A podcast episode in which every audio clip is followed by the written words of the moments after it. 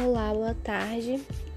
É, eu sou Maria de Lourdes, é, acadêmica de História, terceiro período, e estou fazendo esse podcast para a matéria de História Moderna 1. É, vou falar do texto O Renascimento do Peter Burke.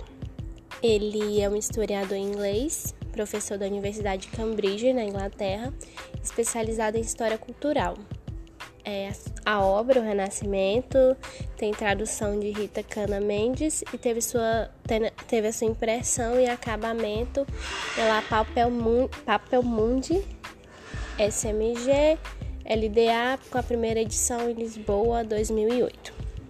É, o texto ele trata do movimento do Renascimento com, como ponto de entrada para a modernidade e questiona a interpretação que se tem que esse renascimento ele seja essencialmente italiano, né? E para o autor se torna o mito do renascimento, o mito no termo ambíguo, é, não somente aquele termo de, de algo irreal, de algo inexistente, de algo inventado.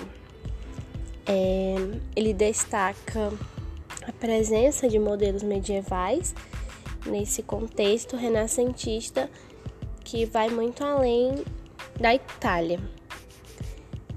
Um texto que ele gera debates, bons debates para a disciplina de moderna, já que durante a disciplina a gente discutiu essa visão, essa formação, na verdade, do homem moderno, que ele não dormiu é, no medievo e acordou na modernidade, que tudo foi um processo que tem influência de várias de várias áreas, de várias culturas.